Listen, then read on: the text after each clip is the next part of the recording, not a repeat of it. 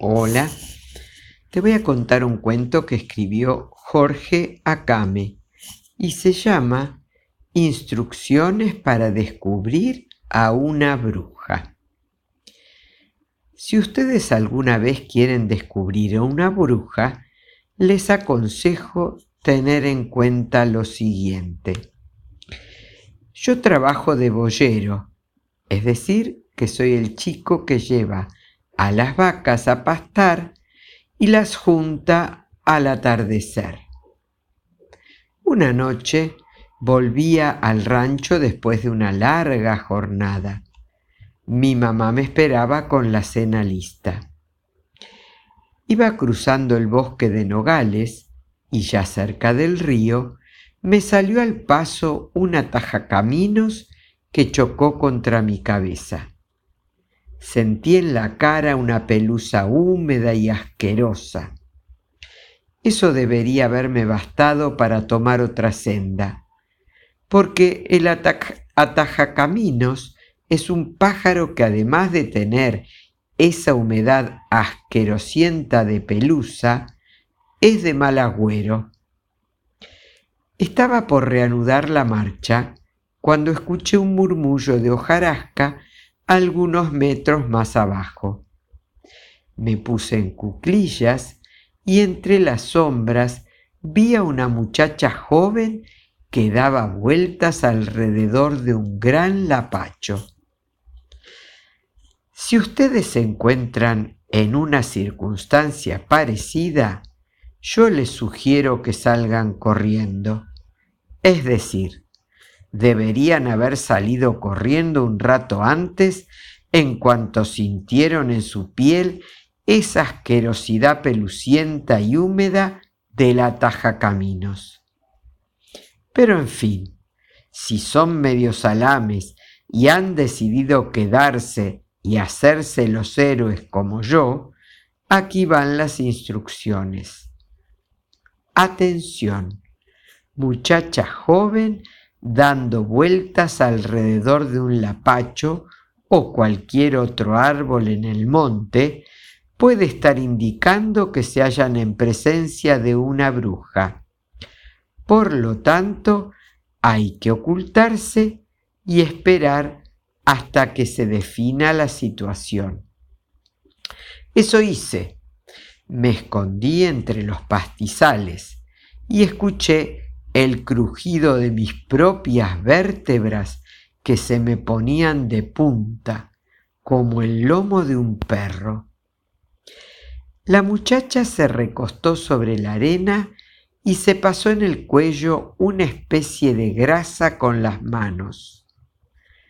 Esto es casi la confirmación de que se trata de una bruja.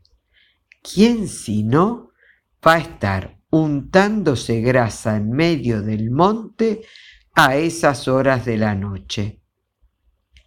Peor, la cabeza se desprendió del cuerpo, se elevó sola unos metros y luego se alejó volando, seguida por su larga y oscura cabellera que flameaba como una anguila bajo el mar.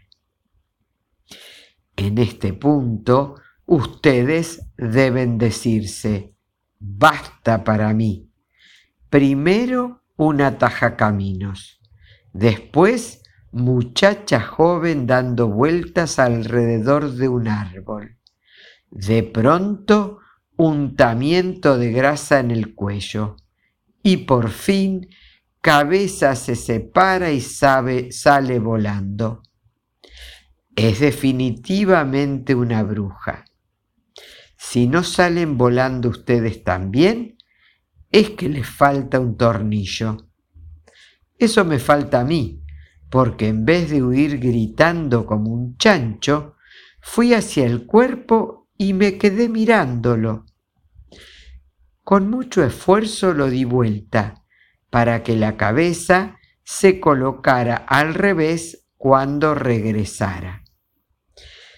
Si la bruja vivía en el pueblo, al otro día todos podríamos reconocerla fácilmente porque tendría la cucusa mal puesta. Eso deben hacer ustedes en un caso similar. Pero yo insisto en que lo mejor es cortar la aventura en cuanto los choque el ataja caminos. Si han llegado hasta aquí, aún queda algo. Yo corrí, tropezando con piedras y raíces de árboles en la misma dirección de la cabeza. La encontré un poco más adelante, revoloteando sobre las aguas del río. Corté de una tusca la rama más espinosa y larga. Me aproximé sigilosamente y le enredé en ella los cabellos.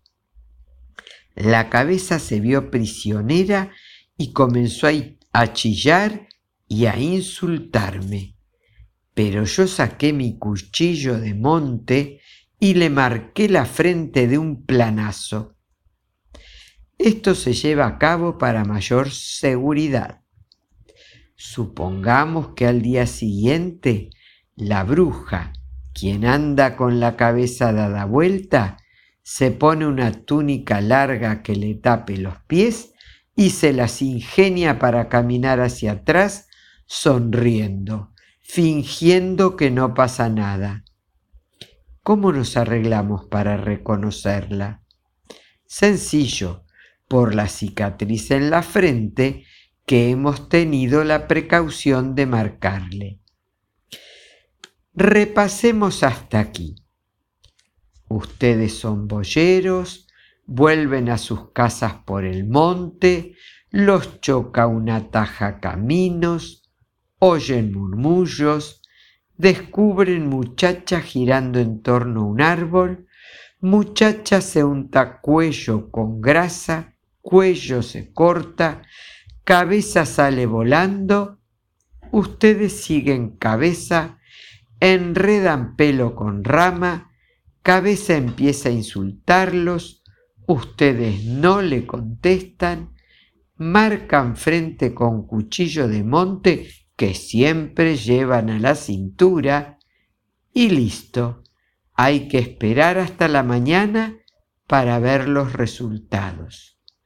Ahora, si han llegado hasta el final, hagan lo que yo hice y lo que desde el principio tenemos ganas de hacer todos. Peguen un buen grito y escápense lo más rápido que puedan. Espero que te haya gustado este cuento divertido e insólito. Que tengas un hermoso día. Que Dios te bendiga.